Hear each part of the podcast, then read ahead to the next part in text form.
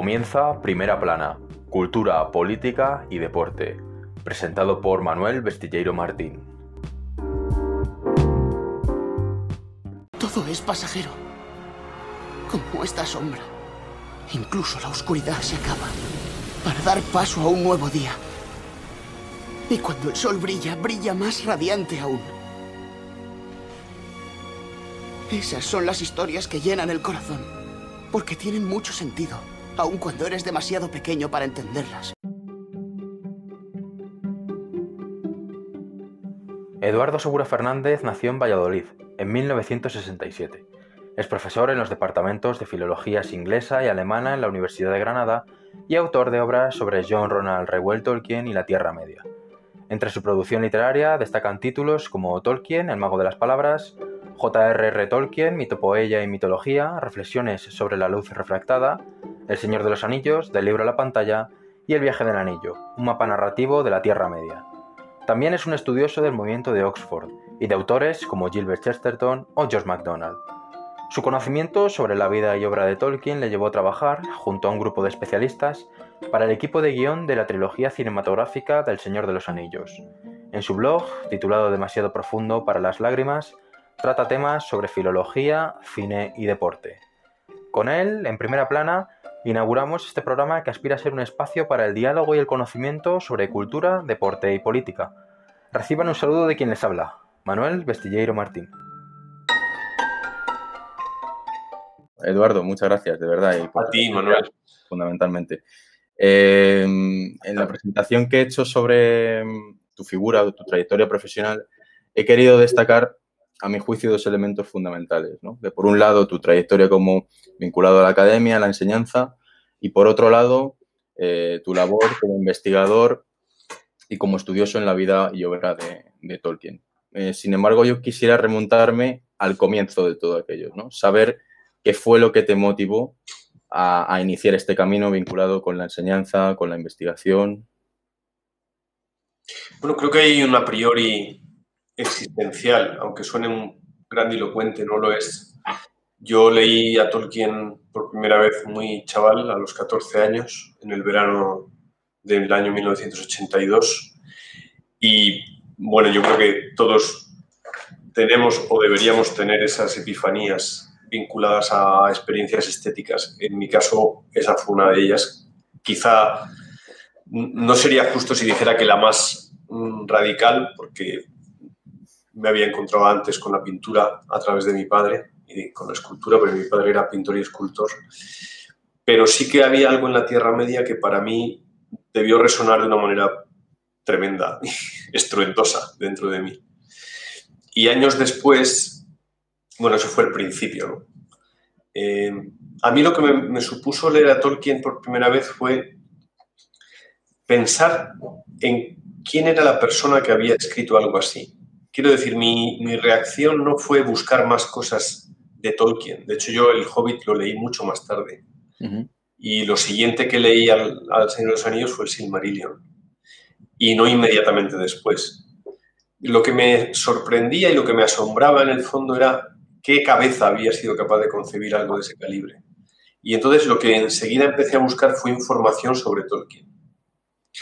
Entonces, años después, ya en la universidad, estaba en cuarto de carrera y yo había empezado una tesis doctoral. Antes de acabar la carrera había empezado a trabajar con un profesor de la universidad sobre una cuestión de filosofía política renacentista, sobre un consejero de Felipe II, eh, que muy influido por las ideas de Erasmo de Rotterdam. En fin, era, era un tema y sigue siendo un tema que me interesa mucho. Y bueno, era un tema difícil sobre el que era difícil encontrar información y yo estaba en esa situación ya de cierto desánimo, cuando un amigo me dijo, tú tendrías que hacer la tesis sobre Tolkien. Pero es de esos comentarios, ¿sabes? Que, que no esperas. Sobre los que uno no alcanza a entender la trascendencia ni la profundidad de campo que van a adquirir. Porque también tienen que ver con, con, con lo evidente, ¿no? Con algo que tú no ves, pero que otra persona que te conoce bien pues eh, le resulta tan lógico que te lo plantea como una cosa, eh, no, como un desafío, sino como algo de decir, ¿cómo es que no te has dado cuenta todavía? Entonces, efectivamente, empecé en 1994 poco a poco, porque bueno, mi padre había fallecido, yo tenía que trabajar y estudiar a la vez, y, mi tesis doctoral no se desarrolló en las condiciones que se desarrollan muchas veces, ¿no? Con, con todo el tiempo del mundo y con una beca y todas estas cosas, ¿no? Yo tuve que compatibilizarla con otro tipo de situaciones, eh, lo cual creo que es muy valioso en sí mismo. No es ni mejor ni peor, simplemente cada uno tenemos nuestras circunstancias, las mías eran esas, y te obligan a, a un aprovechamiento del tiempo mucho más exigente, a, un, a una carrera de fondo. Entonces, eh, a medida que me adentraba en el mundo del estudio académico de Tolkien, me daba cuenta de un, gran problema que persiste a día de hoy. Luego, si quieres, te cuento eh, un par de detalles que creo que es eh, relevante que, que se sepan. Y es que en el mundo de la academia Tolkien era un proscrito. Sí. No tanto por Tolkien, eh, porque muchos de los que lo proscriben son gente que no ha leído a Tolkien, cuanto por un prejuicio sistemático en el mundo académico. Eh, bueno, eh, se llama esnovismo y entre amigos se llama estupidez. ignorancia, soberbia, tiene muchos nombres, pero la misma cara fea de, quien no es capaz de bajar la cabeza y decir, mira, simplemente sobre eso no sé y, y no voy a opinar algo que parece tan de sentido común, pero que no lo es, desgraciadamente, en el mundo de quienes se han dado a sí mismos el derecho a decidir qué es y qué no es digno de ser estudiado. A día de hoy Tolkien no forma parte de los planes de estudio de ninguna universidad española y para poder explicar lo que significa no solo Tolkien, ¿no? sino un montón de escritores que surgen del movimiento de Oxford, tienes que buscar ciertas grietas por las que poder introducir. Eh, ¿Tú cómo lo haces? ¿Tú cómo introduces a todos esos autores? A Luis. Eh, a Luis. Eh, yo, bueno, yo aquí en la, Universidad de Granada, que es donde trabajo, imparto hace ya años una asignatura que se llama Literatura Inglesa 1, un nombre, como puedes ver, tremendamente atractivo, y que abarca desde la época anglosajona hasta Shakespeare. En la parte de poesía anglosajona eh, una de las obras que leemos es Beowulf, otra es la de Maldon, sobre la cual Tolkien escribió una, una continuación. Entonces, para esa parte es bastante lógico hablar de Tolkien en muchos sentidos. El problema es más bien de, tiempo, solo tenemos, con la desaparición de las licenciaturas, eh, se nos obliga de nuevo estúpidamente a dar la misma eh, materia que se impartía en una asignatura anual, ahora la tienes que dar en estrictos tres meses. Eh, en fin, no voy a seguir por ahí porque te garantizo que me voy a enfadar, no contigo, con, con el tema en sí. Pero a los estudiantes, lógicamente, a muchos de ellos les suena Tolkien a partir de las películas de Peter Jackson. Eh, a muy pocos les suena por haberlo leído, lo cual también es, traza una, una, eh, genealogía de la ignorancia. Es uno de los rasgos sociológicos que creo que nos, que nos afecta muy profundamente y cuyas consecuencias ya estamos viviendo, pero que van a ser más graves en años por venir. Eh, y a partir de ahí pues, se puede hacer pie. Hay una asignatura muy bonita que no he podido impartir, que es la herencia romántica en, la literatura inglesa, eh, y que fue, de hecho, fue la asignatura sobre la que yo eh, elaboré mi propuesta docente cuando tuve que hacer la oposición para la plaza de profesor titular. Y, espero poder dar esa asignatura algún día, porque ahí sí que cabría. Ese es el sitio. Tolkien y los, los Inklings son herederos directos de, del romanticismo.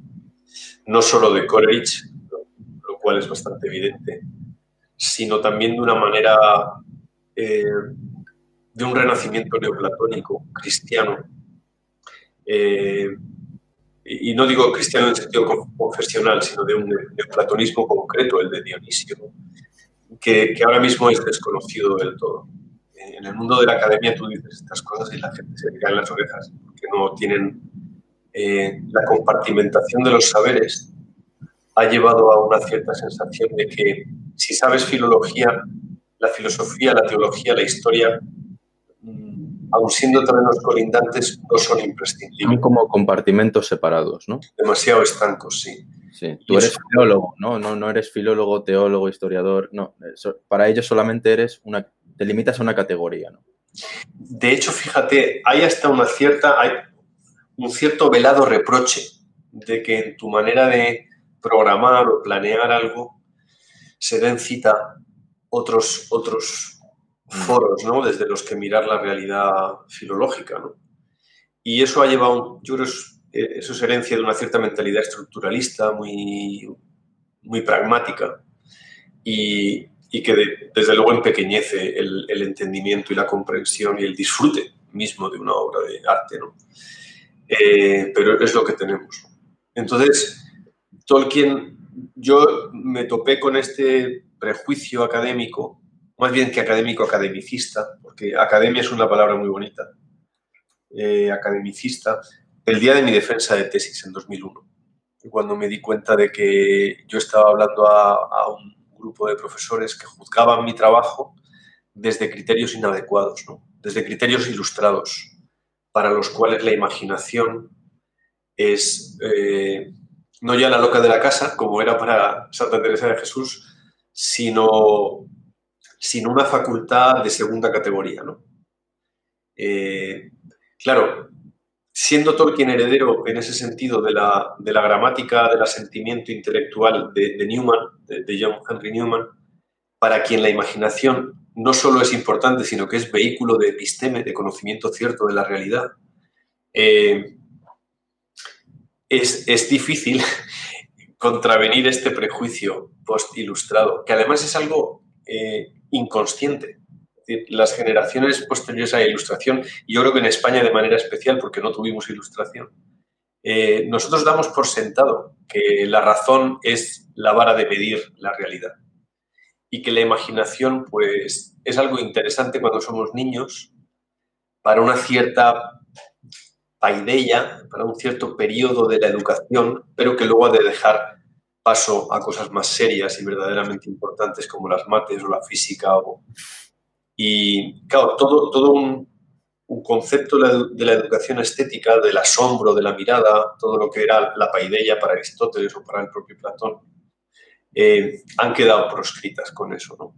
Y como decía Chesterton, los cuentos de, hadas han sido apartados al, desván. Una vez creces, pues queda toda esa parte de tu vida queda.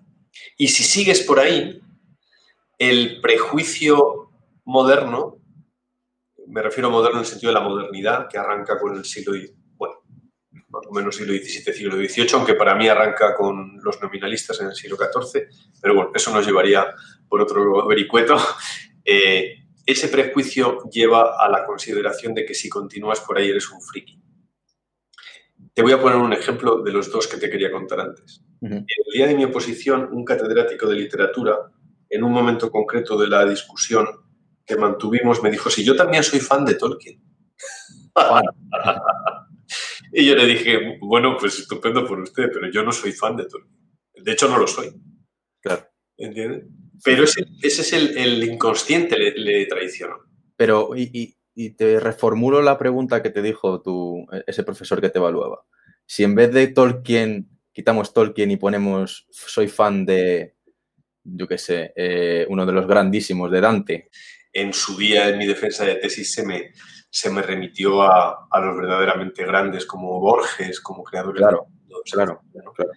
Es decir, si tú lees el canon occidental de Harold Bloom y ves qué libros consideraba Bloom adecuados, cuáles no, el libro por demás es interesantísimo. A mí me parece que nadie puede negarle a Harold Bloom que en paz descanse un, un saber enciclopédico y extraordinario, ¿no? Total.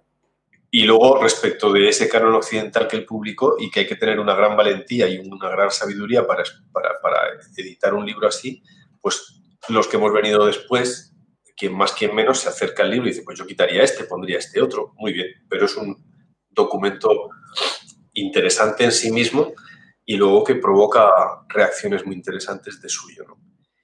Em, en el canon occidental, lógicamente, Tolkien no está porque lo canónico eh, se ha elaborado a partir de criterios post-ilustrados.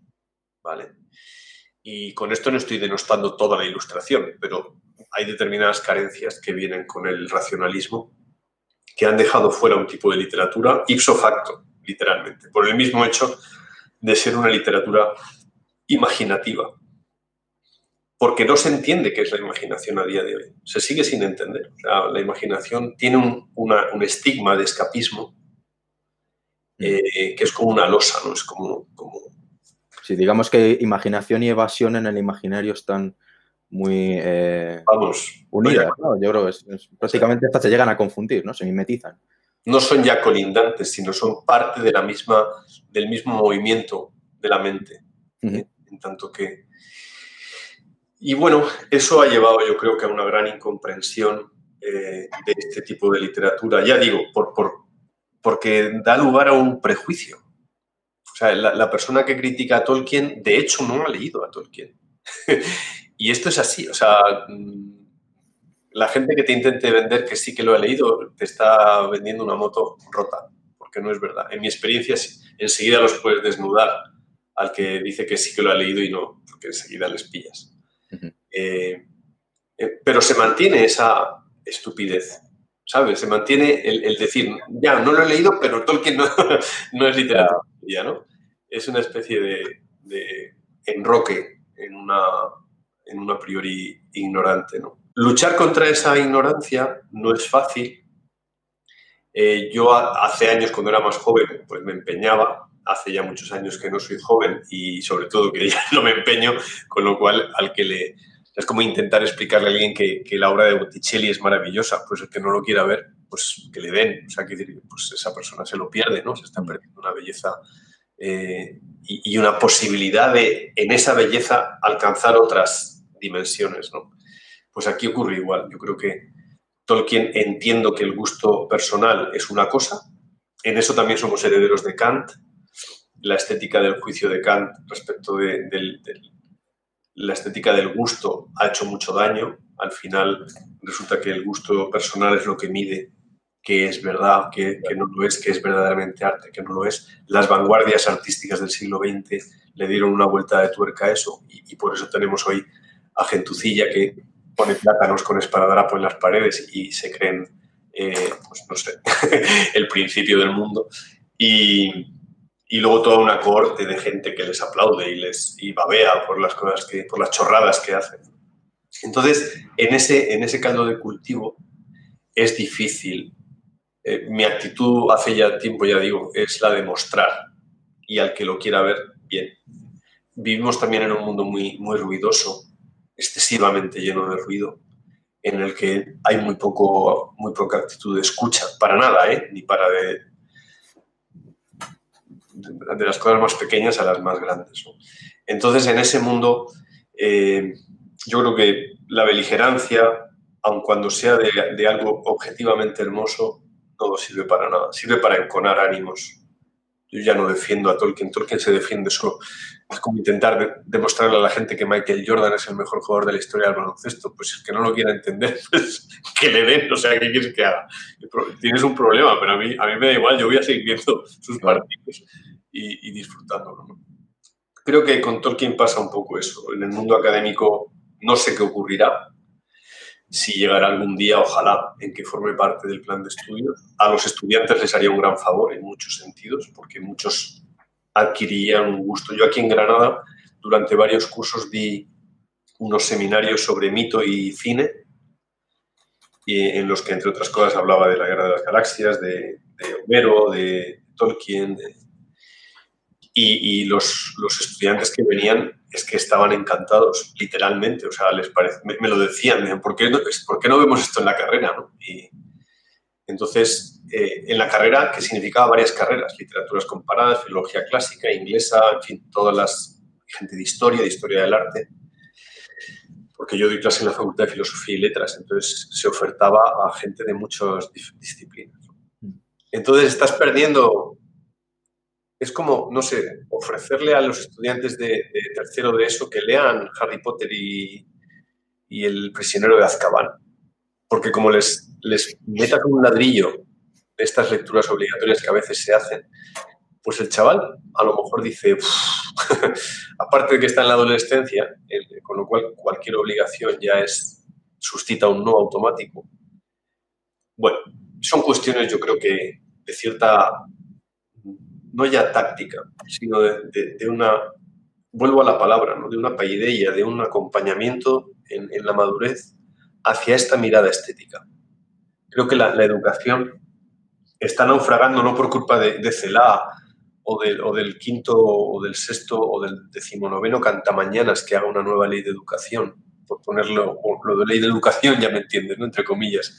No es, no es problema del ministro de turno o del lumbreras de turno, no es un problema de pedagogos, es un problema de base.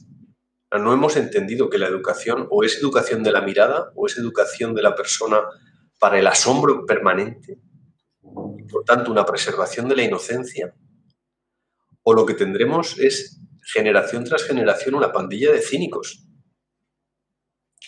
Quizá no en el sentido más peyorativo, pero sí en el sentido de personas para quienes el asombro ante el don que significa lo que nos rodea eh, pertenece a un tiempo pretérito en su propia biografía. Y, por lo tanto ha de, ser, ha de dejar lugar a otros momentos en los que hay que hacer dinero, hay que afrontar nuevas, nuevas situaciones vitales que se da por sentado que tienen que llegar. Y, yo reformularía eh, eso.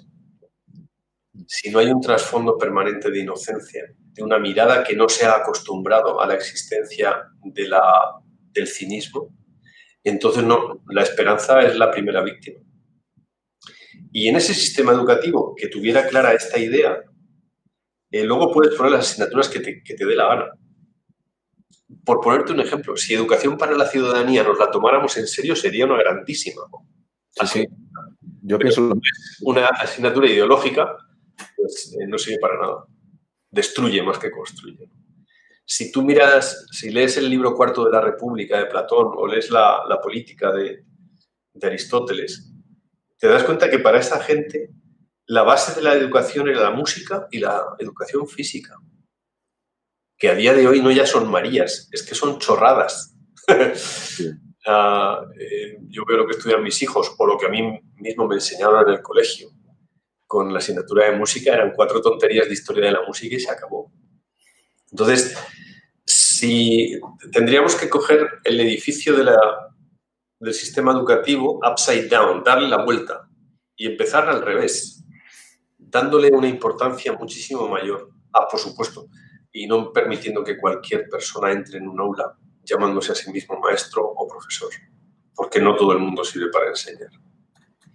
Mientras la asignatura, mientras la carrera de magisterio mm, pueda entrar cualquiera y siga siendo en muchos casos un lugar donde la gente va para conseguir luego un puesto de trabajo y, hasta que me jubile, pues claro, no nos podemos quejar de que los estudiantes ya desde chavales estén desencantados, literalmente desencantados, de que no formen parte, parte del canto de la existencia y que estén desmotivados y que todo forma parte de lo mismo. Creo que, volviendo al inicio de la pregunta, hace 10 minutos o 15, perdona que me enrolle de esta manera.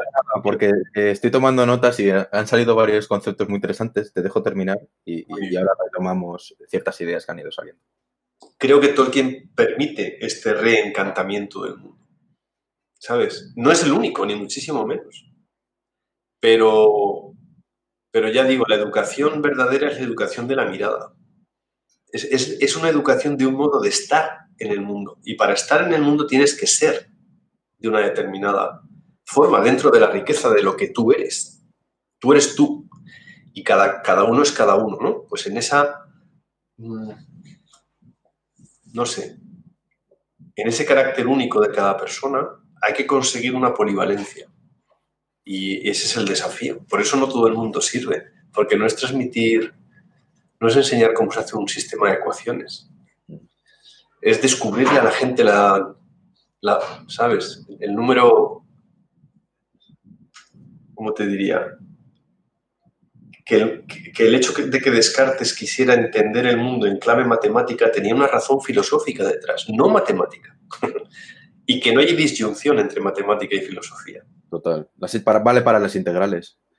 Eh, yo me acuerdo que eh, en, mi época de, instituto yo sabía hacer integrales, bueno, hasta que se empezaron a complicar, porque yo para los números, lamentablemente, pero también yo creo que por ese prototipo de educación, ¿no? De, compartimentos estancos, de que si tú eres de letras, no puedes, no puedes entender cosas relacionadas con la física, con la química, con las matemáticas, y yo, que es algo, que a posteriori ya, incluso habiendo acabado la universidad, me pregunto y digo, caray, ¿por qué ¿Por qué me excluyeron tanto esas ramas del conocimiento? Eh, porque, claro, porque al final lo, ves todo como concatenado, ¿no? O sea, porque eh, el cálculo infinitesimal de Leibniz tiene que ver con las integrales. Pero claro, a mí es que no me explicaron la definición de integral. A mí me decían, haz toda esta suma de números y que te dé un resultado y aprueba el examen.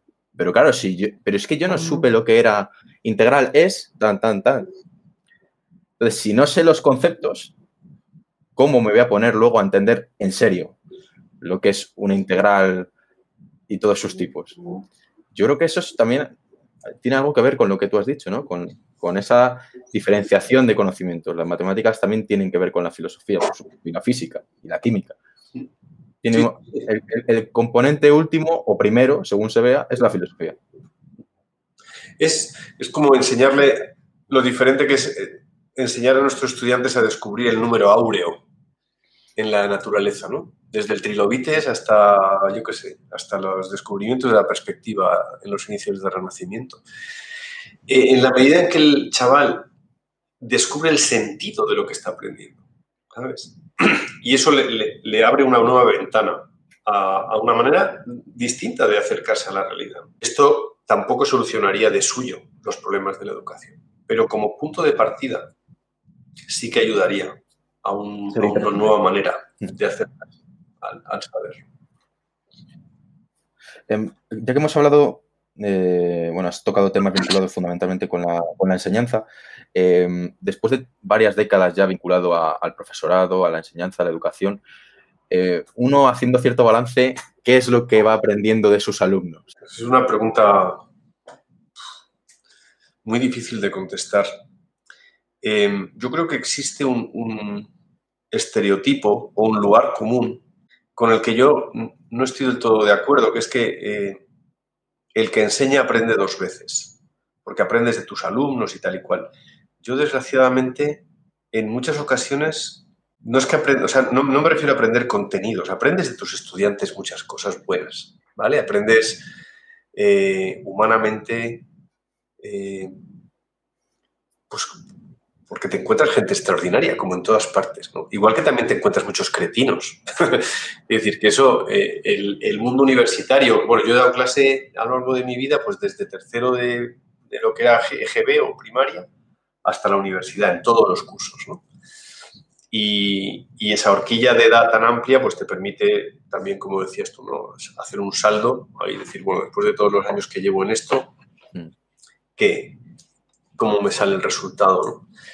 obviamente el resultado siempre es positivo, estás tratando con personas y en muchos casos son, no por lo que te retribuyen, o sea, creo que un profesor no, no haría bien en sacar cuentas desde el punto de vista de que luego se encuentra con sus antiguos alumnos y le quieren y le tal, pues eso es muy reconfortante y es estupendo, ¿no? Al final tú das y recibes lo que has dado. El profesor que ha dado cariño y exigencia y tal, pues eh, lo, lo recibe. Eso es así. Igual que si has dado indiferencia y, y, disciplina dura, sin cariño y sin tal, pues, pues la gente pues, produce lo que provoca es esa misma indiferencia en los demás. Eh, lo que siembras, eso, eso cosecharás en todos los ámbitos de la vida, al menos en mi experiencia es así. Lo que aprende, lo que yo he aprendido más sobre todo es quizá esta actitud de eh, expectativa. O sea, de que el estudiante sobre todo esto yo lo he notado en la universidad. A medida que nuestro contexto sociológico se ha ido desmembrando y está cada vez más fragmentado y todos llevamos heridas, te das cuenta de que muchos estudiantes vienen al aula y no solo esperan que les expliques tal o cual autor o tal o cual libro o lo que sea, sino que hay una se establece una interrelación personal Em, Eso se nota, yo lo noto ahora mismo, sobre todo en los alumnos de tercero y cuarto. Cuando hay un cierto, no sé si cuando ven ya que se acerca el, mundo real, ¿no? empezar a buscar trabajo y tal. Y ahí hay una tecla que hace clic y que les hace madurar un poco más rápido, porque los primeros cursos la verdad es que son muy, todavía muy niños. Eh, esa inocencia con la que llegan a la facultad, por una parte, es muy buena porque te permite un acercamiento mm, y una, ilusionarlos con lo que están haciendo, que luego, pues en muchos casos fracasan, ¿no? ni por tu culpa ni por la de nadie, sino simplemente porque a lo mejor ese no es su sitio, que sigo pensando que es lo que ocurre muchas veces. Hay mucha gente que escoge carrera de una manera errónea, no es lo suyo, ¿vale? Y nadie se lo ha dicho nunca. Pero eso es otro problema. Lo que aprendes sobre todo es una expectativa, ya te digo, la sensación de que muchos tienen algo respecto de ti que te hace entender que tú has sido capaz de tocar una tecla que estaba ahí, como en las teclas del piano, esas que tocamos ahí, hay una que no suena. Pero no suena porque a lo mejor no hemos ajustado la cuerda, que si pulsáramos bien, pues para eso está el afinador del piano. Entonces tú haces un poco de afinador del piano y, puedes llegar a, a aprender que tu labor no es solo la de transmisor de un conocimiento, sino la de descubridor. O sea, ayudar a la gente a descubrir cuál es su camino. Y, eso es para mí lo más apasionante. Luego tienes cada año dos, tres alumnos que son excepcionales y de los cuales aprendes mucho, porque eh, pues yo, lees lo que estés leyendo, Hamlet, y te hacen una referencia a algo que tú no habías pensado que han leído ellos y que han entendido muy bien y eso te da nuevas luces te ayuda a crecer, ¿no? Para eso tienes que escucharlos. Pero si lo haces en ese dar y tomar que es la educación, eh, te enriqueces muchísimo, ¿no? A mí me ha pasado y me pasa cada año, gracias a Dios. Creo que si no me ocurriera me cambiaría de trabajo, porque sinceramente dar clase en la universidad es, muy duro porque ves lo que viene. O sea, la, ves con tristeza cómo te llegan muchos de los estudiantes, que llegan ya eh, sin motivación, con un conocimiento absolutamente epidérmico de las cosas. Eh, para explicar a Enrique VIII tienes que explicar toda una cantidad de conocimientos referidos a, cuestiones básicas de filosofía y de teología de las que no tienen absolutamente ni idea. Y, y eso es una tragedia. Es una tragedia. Pero si das ese paso y colmatas esas lagunas de conocimiento, entonces puedes estar en condiciones de algo más. Y eso es el, gran desafío. Ya digo que es difícil. los chavales a día de hoy tienen que hacer, en cuatro años tienen que hacer un cursillo acelerado de aprender a hacer una argumentación, porque tienen que hacer un trabajo fin de grado. Y cuando entran en primero, yo me he encontrado poquísima gente que sabe de, explicarte una idea con una presentación, un nudo y unas conclusiones. Y si un chaval a los 20 años no sabe argumentar una idea, es que se va a creer todas las fake news que lea. Entonces, bueno, esa es, quizá la, mayor tragedia, ¿no? Pero bueno, tú me preguntabas sobre qué he aprendido. Yo creo que es más bien una cuestión humana, de, de cariño, de calor, de esta idea de que tú siempre recibes lo que das y que por lo tanto no, tienes derecho, en cierto modo, a bajar, a bajar la guardia ni a, entregar las armas. Eh, esto es una vocación. la, etimología de profesor es que el, profesor profesaba. La, tarea del profesor es una profesión. Eh, los profesores medievales profesaban una vida de entrega al conocimiento y al servicio de la verdad. Y es una cosa muy seria. No es un trabajo por el que tú recibes un sueldo cada mes. Eso, lógicamente, también tiene que serlo. Pero tú trabajas para algo mucho más grande que tú y que tu nómina. y si no lo haces, pues no te extrañe. Es tu nómina, pero no solo tu nómina, ¿no? Es que en la nómina hay unos imponderables que no están sujetos a, a retención. Efectivamente. Y que son los que creo deberían dar sentido al quehacer pedagógico, ¿no? Y cuando no se dan, eh, el primero que no hace lo que tiene que hacer es el profesor. En la primera, bueno, en la respuesta, en la, respuesta primera ha salido el nombre ya de Tolkien y quería centrar este bloque de preguntas en, la, en entender un poco la manera en la que Tolkien, ¿qué tiene de especial, digamos, la manera que, en la que Tolkien nos vincula a la belleza? Eh, ¿Por qué Tolkien eh, eh, y no, no en términos, digamos, de mejor o peor, ¿vale? Sino qué tiene de especial este autor que nos vincule a un modo de ver el mundo muy particular. Vale. Esa es también una pregunta difícil. bueno, yo, yo, voy a intentar articular lo que yo veo, ¿vale? Vale porque lógicamente cuando hablamos de un artista verdadero, el artista y su obra son más grandes que cualquier intento de sistematizar o de explicarlo. Eh, yo creo que en Tolkien hay una mirada del mundo o sobre el mundo eh, radical, en el sentido de ir a la raíz de las cosas. Entonces, el hecho mismo de que Tolkien invente un mundo, la etimología de inventar es descubrir en latín, el hecho de que lo descubra no está, o sea, Tolkien descubre el mundo y en esto sí que creo que es peculiar y único. Es que Tolkien inventa un mundo desde las palabras. No lo inventa desde un argumento. No es, no es Potter, no es Juego de Tronos. Ni siquiera es Narnia. los mundos inventados de Tolkien están inventados desde la radicalidad filológica de la mirada sobre el mundo a partir de las palabras. O sea, lo que Tolkien encuentra en el mundo es un logos, un, orden, un diseño, que se articula después en idiomas.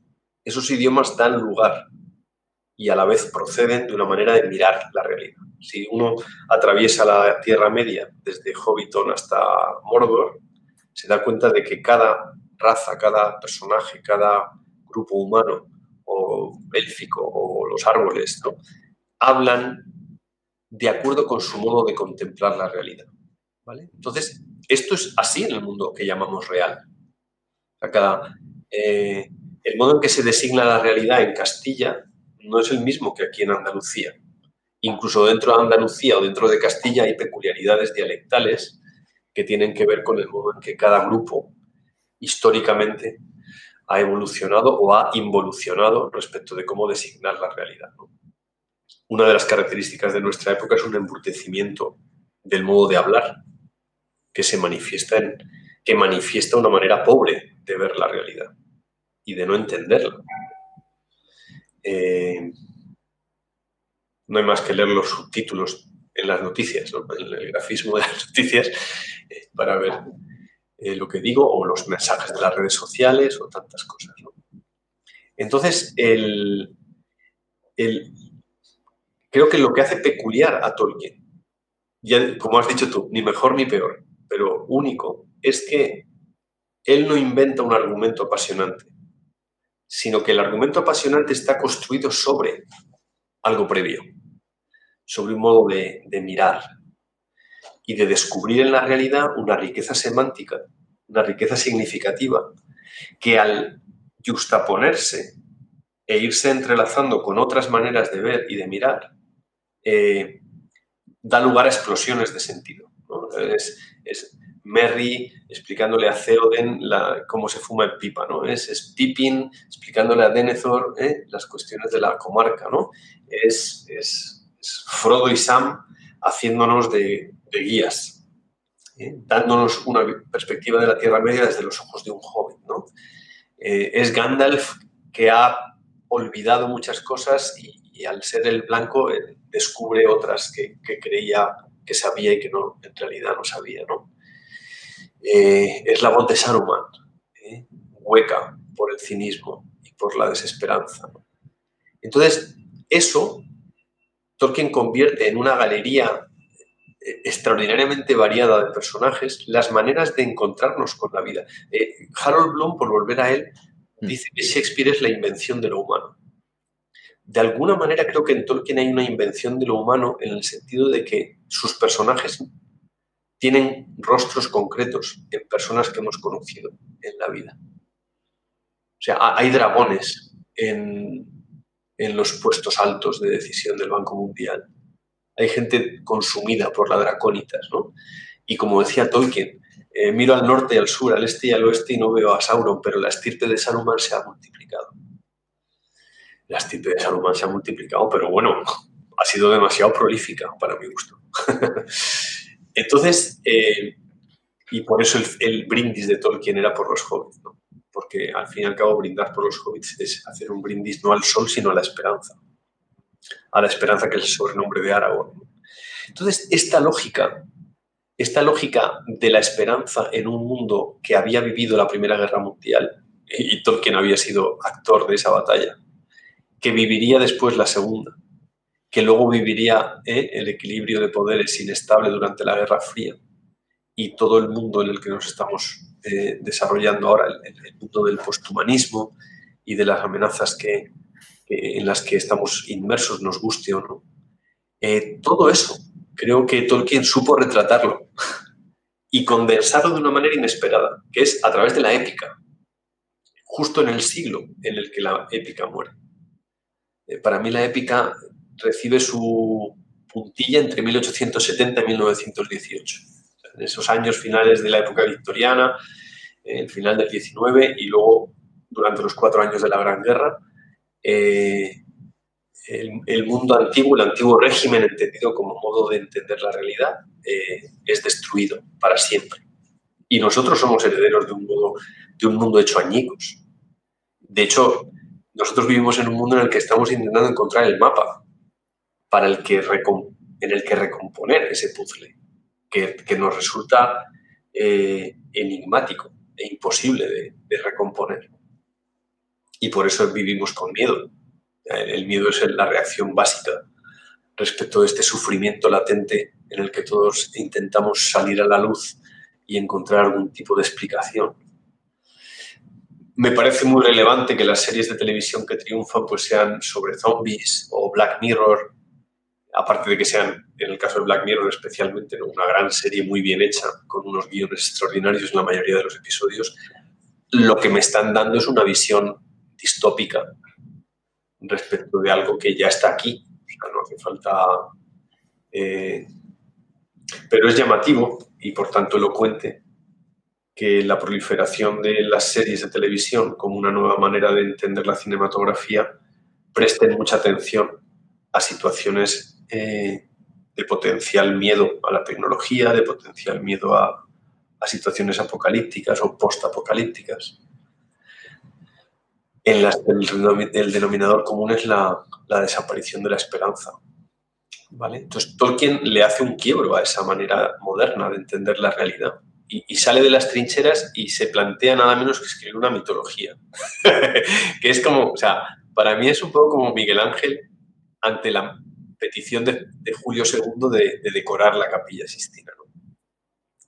El, techo de la capilla Sistina con su, su azul, con las estrellas doradas y Julio II dice, a ver qué se te ocurre.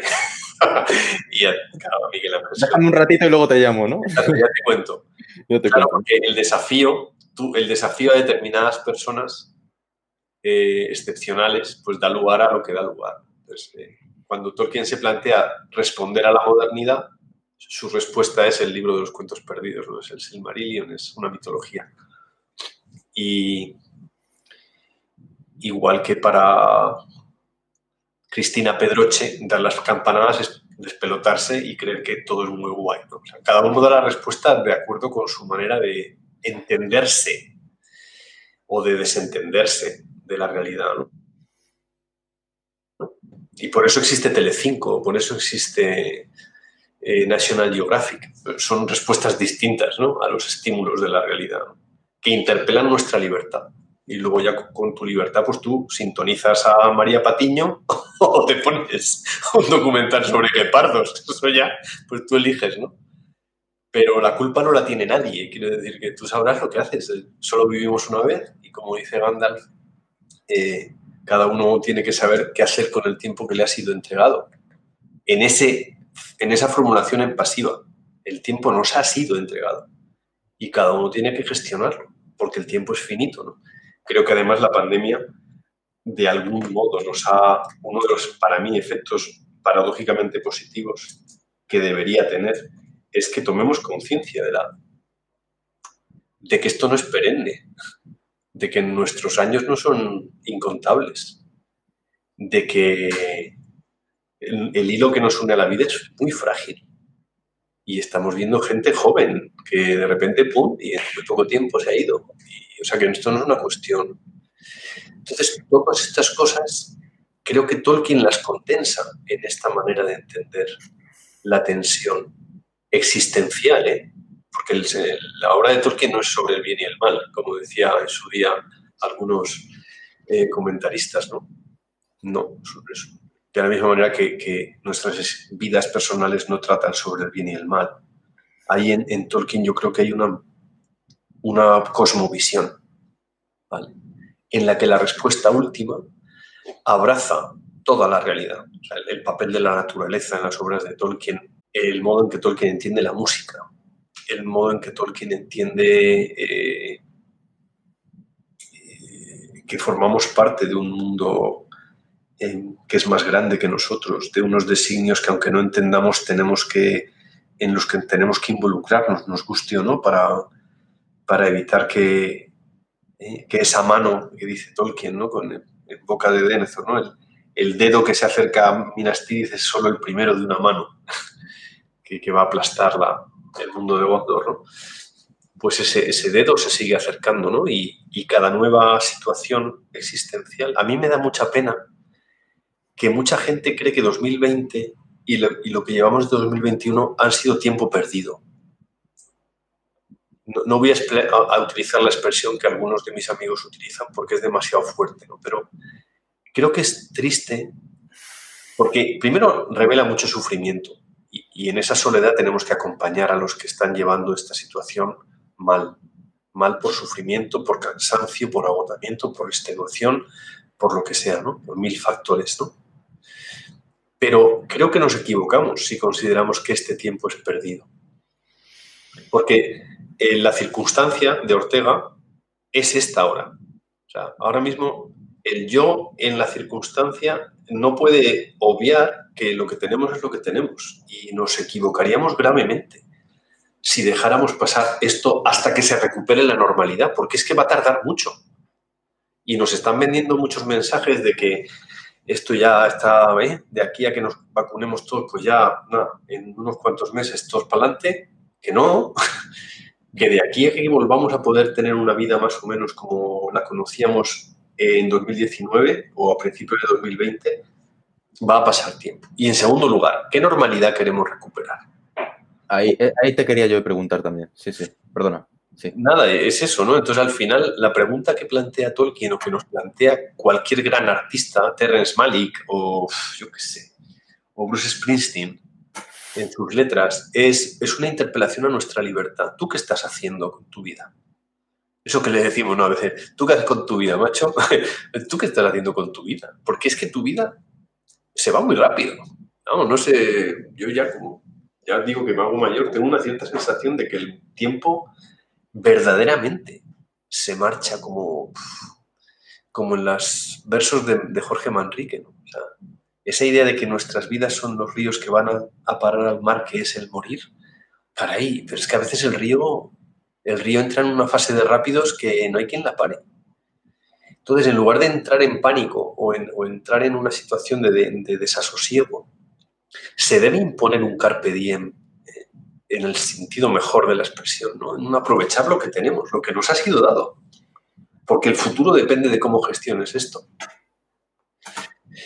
Y ahí está todo, ¿no? Ahí está hasta sin apuras, hasta la responsabilidad de lavarse las manos y ponerse la mascarilla para proteger a otros, para proteger el presente respecto de un futuro que es una incógnita, ¿no? Que no es una cuestión, o sea, es triste que un mundo como el actual necesite de la policía y de medidas coercitivas y de un código penal cada vez más grueso para, para no organizar fiestas clandestinas o para no irte de parranda durante las navidades o para dejar de ser estúpido. Entonces, mientras estemos así, no nos podemos quejar. O, deberíamos replantearnos, más que no quejarnos, deberíamos replantearnos que algo va muy mal. Si una pretendida sociedad democrática, con todas las chorradas que suelen decir los políticos de que somos una democracia madura y todas las bobadas estúpidas, que son demagogia pura y que yo no entiendo cómo la gente se las traga, eh, no nos hacen caer en la cuenta de que vamos muy mal cuando necesitamos detrás a papá Estado que nos tire de, las orejas.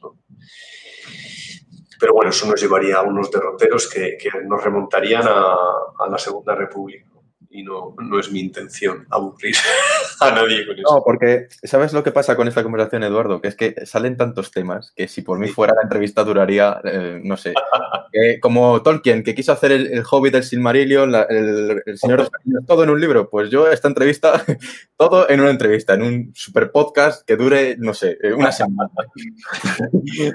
¿Sabes? Como la gran entrevista y, ya que, todo el mundo se lo escuche por, por partes, porque de verdad, he tenido temas muy interesantes porque me he quedado con una cosa, joder, me da rabia, pero eh, me he quedado con una cosa muy interesante que has dicho, que es que lo distópico triunfa de algún modo, ¿no? En la narrativa eh, de las series y, las películas. ¿Tú crees que a lo mejor el triunfo de lo distópico tiene que ver con que hemos perdido de vista la posibilidad de imaginar un mejor presente? Yo pienso que eso es lo que acabas de decir tú es verdad, pero no es la base de lo que hay. Yo creo que la pérdida del... Lo que nuestro mundo ha perdido es la conciencia de... Mira, perdona mis titubeos, pero... Nada, A mí me ha gustado en Netflix dos documentales de una pareja, dos amigos estadounidenses que se, se han dado en llamar The Minimalists, los minimalistas y que han, producido dos documentales. El primero de ellos creo que bastante mejor que el segundo, pero bueno, el segundo tiene también su, punto de interés sobre un movimiento en Estados Unidos de reflexión sobre por qué poseemos cosas. No, tanto sobre poseer menos, cuanto sobre hacer una reflexión individual respecto del sentido de lo que tienes, lo cual me parece mucho más interesante. la idea no es tener pocas cosas, la idea es tener las cosas que tienes que tener, lo cual es muy distinto. Y me llama mucho la atención y me parece precioso que ellos no hayan hecho este movimiento hacia una mayor, si quieres, pobreza, desde un presupuesto espiritual. O sea, no son discípulos de San Francisco de Asís. No son ascetas, ¿no? Eh, a eso me refiero. Y me encanta que eso quede muy claro en su, en su movimiento. Bueno, yo no tengo, de hecho, en ningún momento a lo largo del documental o hasta donde yo he leído sobre ellos, ellos hablen de que son cristianos o de que su movimiento tenga que ver con, un cierto, yo que sé, hasta con una especie de eh, espiritualidad zen o lo que quieras llamar. No, yo creo que ellos eh, han llegado a un punto de hartazgo, los dos, por caminos distintos, y los dos se dieron cuenta de que no eran felices y que la raíz de su infelicidad tenía mucho que ver con la cantidad de cosas que poseían y en la que inconscientemente buscaban la felicidad han ido progresivamente cayendo en la cuenta de que eso no les daba la felicidad y por tanto han tomado decisiones radicales en el mejor sentido. Han ido a la raíz, que eso significa ser radical, y ahora han recuperado una felicidad y sobre todo una libertad y una ligereza eh, vinculada a esto.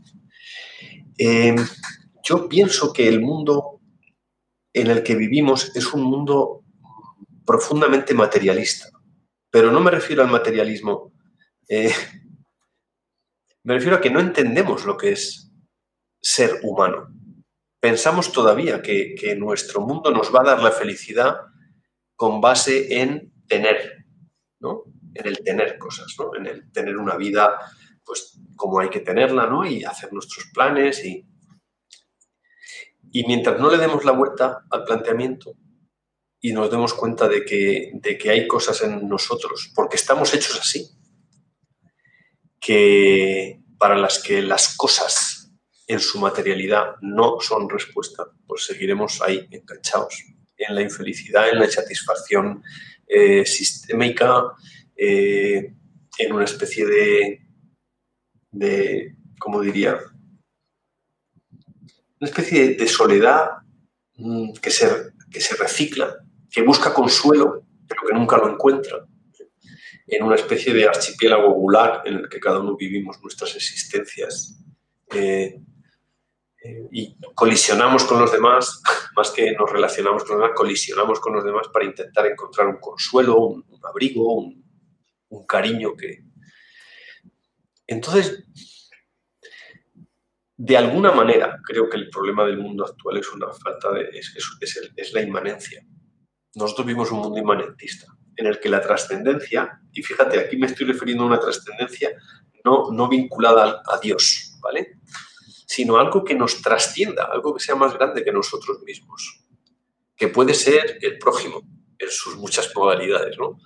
No deja de ser elocuente el hecho de que muchas personas a día de hoy que no tienen creencias religiosas especialmente, o que no están, más que no tienen creencias religiosas, yo creo que no están vinculadas a una religión organizada, eh, pues se vinculan a una ONG o están desarrollando tareas de que en cierto modo, de una u otra manera, lo, que tienen como primer motor es los demás, lato sensu. Eh, yo qué sé, estos días de la nevada en Madrid, ¿no? Pues gente que dice, me cojo mi pala y le barro la, acera al vecino. Y a mí no me lo ha dicho nadie. No digo a mí, digo a que lo veía por la televisión. Eso, eso es, ¿no? Esos pequeños movimientos que indican que en ti hay algo, hay algo más, ¿no?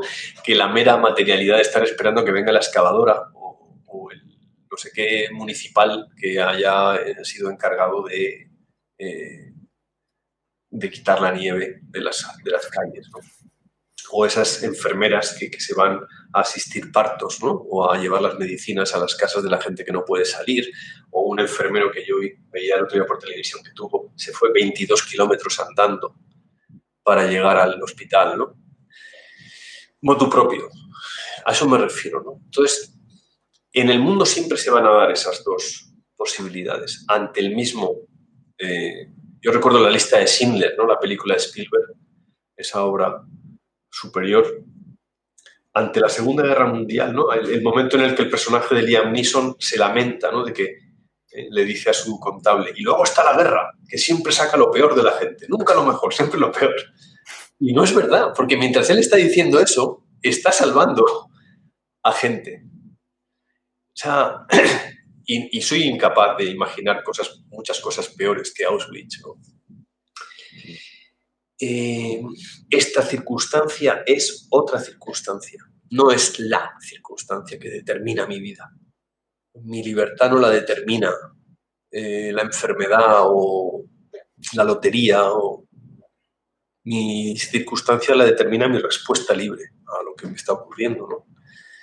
Y ahí es donde yo creo que, la respuesta de la modernidad ha sido una respuesta que al desvincularse de cualquier tipo de trascendencia, al mirar las cosas de tejas abajo, como si no existiera nada más que el, tiempo de vida que tenemos aquí, no nos queremos convencer de que eso, de hecho, a lo que ha llevado es a la tristeza, a una tristeza existencial que desemboca en amargura, y que hace imposible la supervivencia. De hecho, puede llevar al aburrimiento, puede llevar a la extenuación, pero nunca lleva a la felicidad. Porque la felicidad está hecha de eh, éxitos, de salir de ti mismo. Nos puede gustar más o menos, nos puede costar más o menos, pero las únicas formas que adopta la verdad de la felicidad son las formas de la entrega, en sus diversas manifestaciones. ¿no? Pueden ser escribir un poema, o regalarle un, yo qué sé, un ramo de flores a tu novia o a tu mujer o a tu marido el día del aniversario. O decir, hoy hago la comida yo. Lo digo por mí que soy mal cocinero. Pero, ¿sabes? O sea, adopta mil, porque la, imaginación, o sea, la, entrega de uno mismo es imaginativa. De suyo produce formas de, de estar disponible para los demás. Y eso no está vinculado exclusivamente a una creencia. Puede estarlo, y la creencia muchas veces planifica el sentido de esa entrega, ¿no? Pero la actitud de entrega debería ser lo habitual. al niño de pequeño le, enseñamos, deberíamos enseñarle que debe compartir sus juguetes. Ahora no, ahora no, porque durante la pandemia mejor que no comparta nada ni el bocata. Pero en una situación de normalidad, eh, al niño le enseñaríamos desde pequeño a ser generoso, porque consideramos que la generosidad es una virtud sobre la que se puede construir la bonomía para el futuro. ¿no?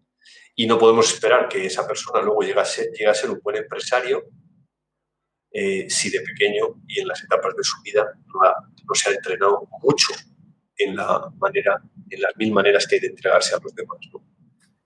Y así, por eso nuestro mundo eh, capitalista es como es. Eh, o nos abrimos a la trascendencia en todo el sentido amplio de la expresión, o seguiremos viviendo en nuestros pequeños mundos eh, sin sentido, amargos, solipsistas, encerrados, aislados, eh, pensando que estamos en un videojuego.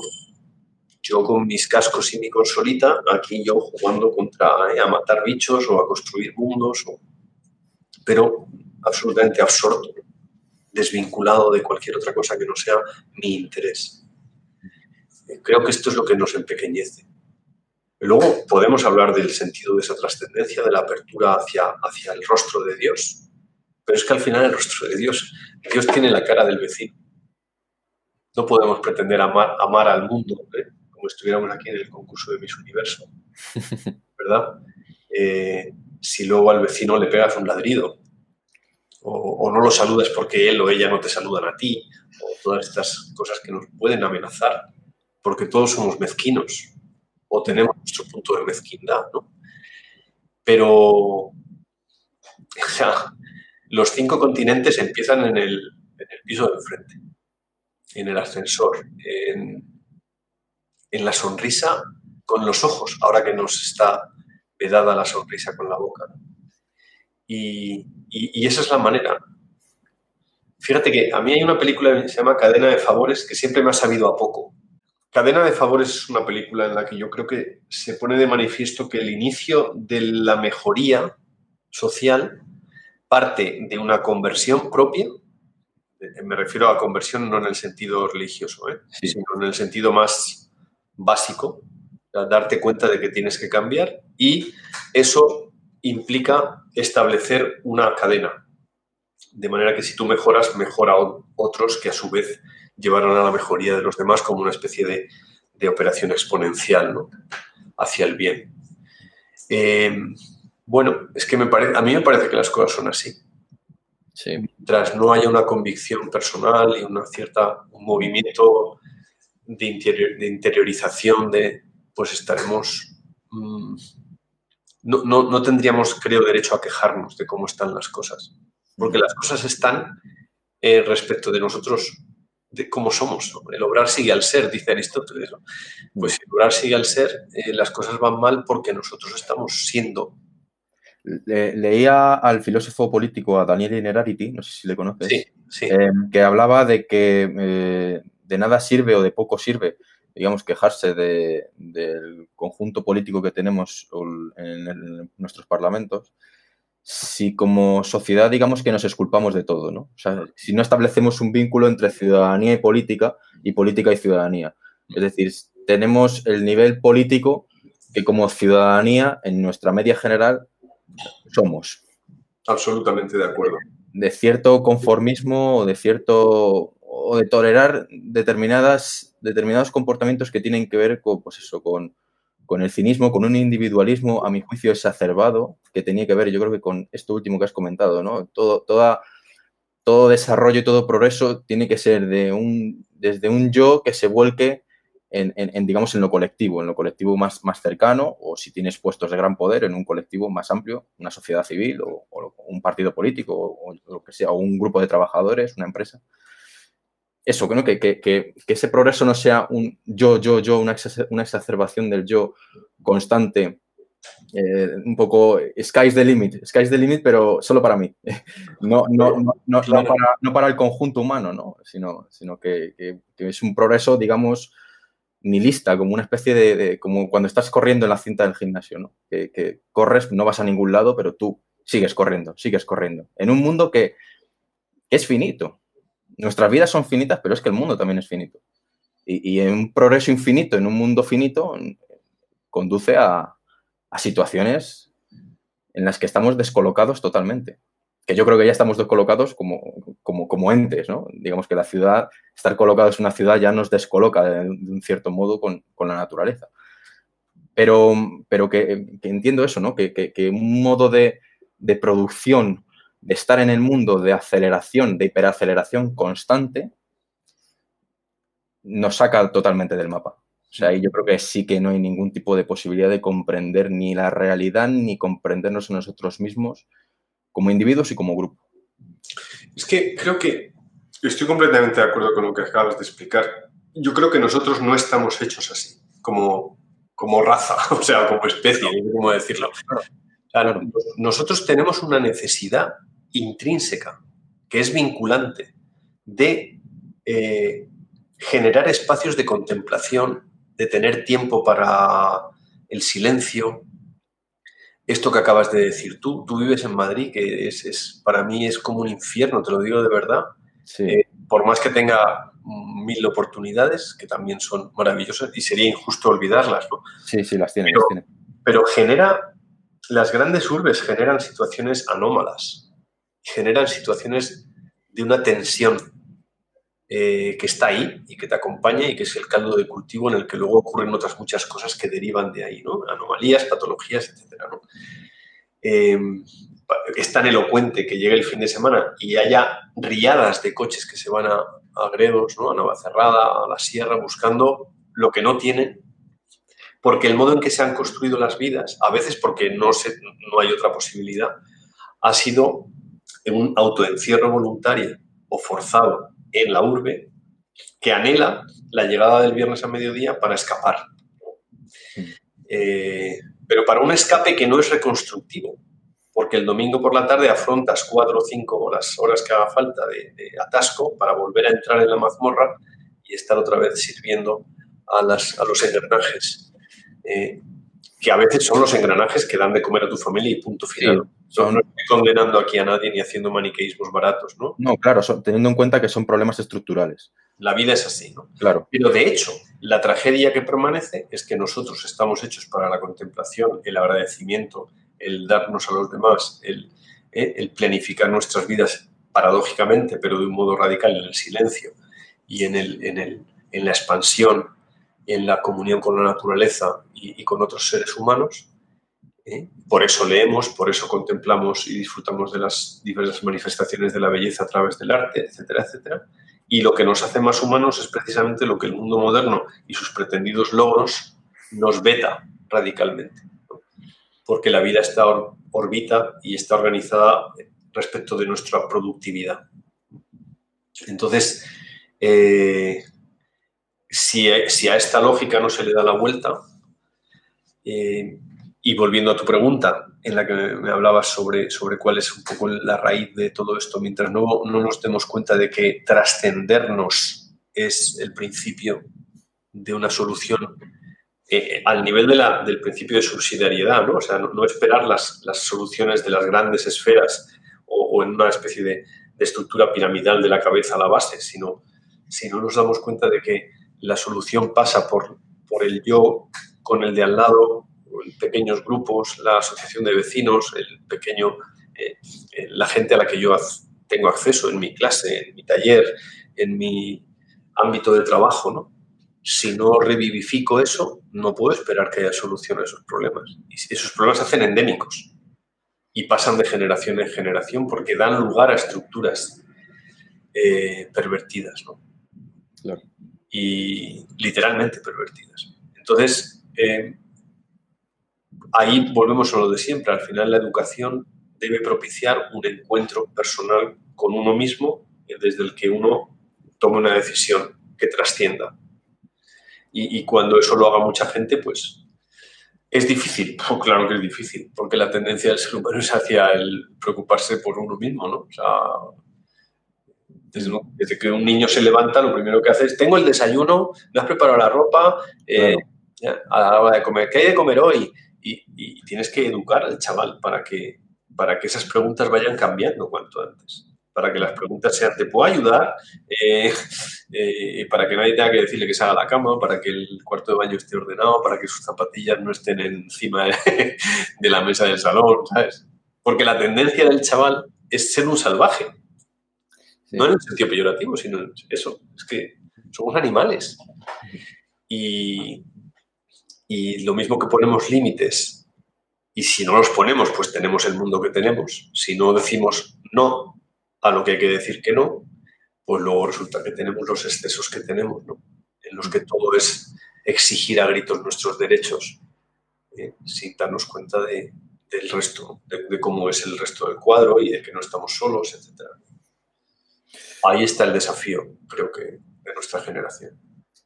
En, en tu respuesta han habido palabras como silencio, expansión, contemplación y una fundamental que es el arte, ¿no? Y, ahí quería llegar. Em, has dicho al comienzo de, tu, de, la, de, la, entrevista, has dicho que tu padre era artista, pintor y escultor, si no estoy mal informado. Sí. Y yo recuerdo en alguna conferencia y en alguna entrevista tuya en la que contabas anécdotas eh, con, con, tu padre, ¿no? En la que tú posabas eh, para él, para algunas obras que hacía él, incluso que en algunos viajes me acuerdo que contabas que paraba el coche y os ponía a, a, a contemplar el paisaje que eso para para ti eh, fue un, momento clave en tu educación artística. Eh, teniendo a tu padre, digamos, como figura capital en tu educación artística, ¿qué otros artistas te han ido influenciando a ti a lo largo de tu vida? Wow, esa es una pregunta que nunca me he formulado. Eh, bueno, yo no podría vivir sin música, sin cine y sin literatura. Lo cual no quiere decir que la danza o la escultura o la arquitectura me sean no, porque soy un admirador enorme de la arquitectura orgánica de Frank Lloyd Wright y hay otras formas arquitectónicas que no. eh, el Bauhaus pues no me dice mucho, me encanta el gótico, el románico, pero a partir del Renacimiento en arquitectura no soy tal, sin embargo en el Renacimiento en pintura no lo sé. Pero en cuestiones musicales, por ejemplo, te puedo decir que yo llegué a donde están mis gustos musicales, pues, o sea, yo, yo he conquistado, por ejemplo, la música clásica, que llamamos clásica, desde la música contemporánea, ¿no? Desde el rock progresivo, desde el determinado tipo de heavy metal bueno, eh, he recorrido el camino hacia detrás, ¿no? Hacia atrás, perdón. Pero lo hice porque desde muy pequeño estuve expuesto a esa buena música, ¿no? De, a los 8 o 9 años pues ya tenía Supertramp, Kansas, eh, la ELO eh, eh, y, y, grupos de Police, ¿no? que escuchaba de niño y que luego fueron la base para ir desarrollando un, gusto muy amplio y muchísimo más matizado. ¿no? creo que lo, bueno que hubo en mi casa es que teníamos, no teníamos muchos medios, pero teníamos la, la como una especie, es como una casa en la que hay libros a lo mejor el chaval no se anima a cogerlos, pero están ahí, ¿sabes? Y si tú ves que tu padre lee, pues tú puedes ser más inquieto, como era mi caso, y estar en otras cosas. Pero ahí hay un ejemplo que se queda contigo. Y si tu padre una vez a la semana va a, como mínimo, va a una galería de arte a ver una exposición, y antes de salir de casa dice, ¿quién se viene? pues esa invitación amable por ejemplo, yo a mis hijos no les he leído nada de Tolkien hasta que ellos me lo han pedido. No, no, no ha sido nunca, más porque me parecía lo más, no ya programático, sino que era lógico. Yo no iba a obligar a mis hijos a, a, con ruedas de molino, por más que las ruedas fueran hermosas. ¿no? Y así con tantas cosas. Yo creo que lo que mi padre y mi madre hicieron fue generar un ambiente eh, en la medida de sus posibilidades y de su manera de entender la vida en los años 70, eh, en el que nosotros pudiéramos elegir. Yo elegí el baloncesto en lugar de la, de la música, por ejemplo. Y, y, en muchos sentidos pues me gustaría volver atrás y escoger la guitarra clásica y volver a, a lo que perdí. Eh, no me arrepiento porque el baloncesto me trajo mucha felicidad, ¿no? Pero ya me entiendes, o sea, que, que mis padres también en ese sentido eran hijos de su tiempo y, y, y nos dieron a elegir esto o esto no esto y esto. Claro.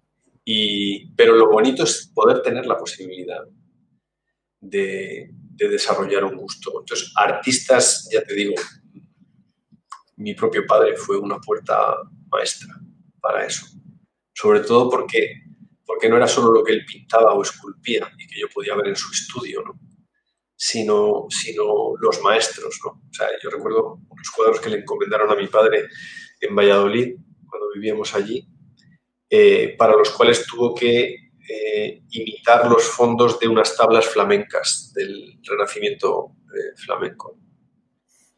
tener allí los libros abiertos de Van Eyck, de Van Dyck, pues, pues te entra por los ojos esa belleza, ¿no? Y, vas entendiendo que el canon de belleza es distinto, ¿no? Y, es más amplio y, y que la cara de los del matrimonio Arnolfini no es peor que, eh, que algo hecho por, por Filippino Luini o por eh, la escuela de Leonardo, ¿no? sino que hay algo, hay más diferentes maneras de ver y de plasmar y de... Y entonces puedes entender, como yo cuando le dije a mi padre que Picasso era malísimo, y entonces mi padre me dijo, porque Picasso no era malísimo, y vas, vas creciendo y vas entendiendo. ¿no? pero mi retina se entrenó mucho antes que con Picasso, pues con Velázquez, que era el pintor favorito de mi padre, y pude descubrir que Velázquez tenía diferentes etapas ¿no? y que ido evolucionando desde la época más. Y así con todo. La arquitectura. Mi familia materna era asturiana y por tanto pues, visitábamos Asturias y todo el prerrománico y toda esa parte pues me quedó. Eh, también son recuerdos de mi infancia.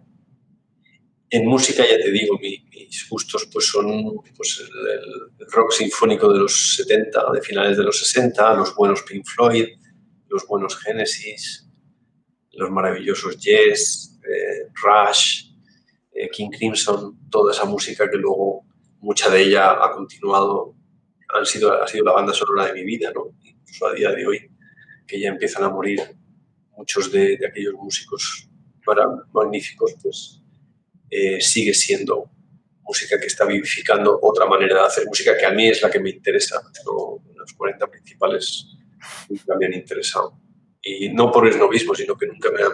Pues muy bien, de vez en cuando sale una canción chula, pero, pero Another Day in Paradise de Phil Collins, comparado con lo que Phil Collins hizo en Genesis pues, antes de 1980, pues no, no tiene punto de comparación. Y así todo. Yo creo que quizá la educación estética que a mí se me dio fue una educación para buscar, que creo que es lo que debe servir. La educación debe servir para generar una, una actitud permanente de búsqueda, no de zascandileo, no de estar ahí picoteando, sino de ir buscando, de no contentarte con lo que te ofrecen como referente. Salirte de los circuitos comerciales. ¿no? la gente que te dice, mira esto, esto es lo que vende, esto es lo que... O sea, yo cuando en Facebook veo eh, gente que se anuncia como, como escritores que te enseñan a, a ser un escritor de éxito, dices, pues sí que no entiendo nada, tío, de verdad. Están en, la misma escala que los que te enseñan inglés en tres semanas. Exacto, exacto. El inglés sin esfuerzo. ¿eh? Inglés sin esfuerzo, sí, sí. Efectivamente. ¿no? Entonces, toda esta mentalidad yo, pues mira, gracias a Dios y a mis padres, pues pude obviarla porque mm, te vas dando cuenta de que los matices, que es donde uno disfruta de verdad, son difíciles y tienes que pelearte con determinados cinematógrafos, no entran fácilmente. O sea, tú, a los grandes directores, eh, a los de verdad grandes, ¿eh? no a los que se nos venden como grandes directores, sino a los de verdad grandes, pues tienes que cuestan. Cuestan y tienes que pelearte y vas formando tu gusto y al final pues llegas a entender que, Spielberg tiene sus más y sus menos y que, y que Christopher Nolan no es tan grande como él mismo cree y, tantas cosas, ¿no? Pero eso requiere muchas horas de, de contemplación, de silencio, de dedicación. Sí, al final de, de contemplar, de evaluar y de, porque yo creo que también en este, digamos, en, este, en esta efervescencia de la opinión, eh, como que hay demasiada ligereza para opinar de todo, ¿no? O sea, creo que a mí, por ejemplo, soy una persona que me interesa mucho el cine, la literatura, eh, las series menos, pero sobre todo el cine y la literatura y la música, quizá en una menor escala.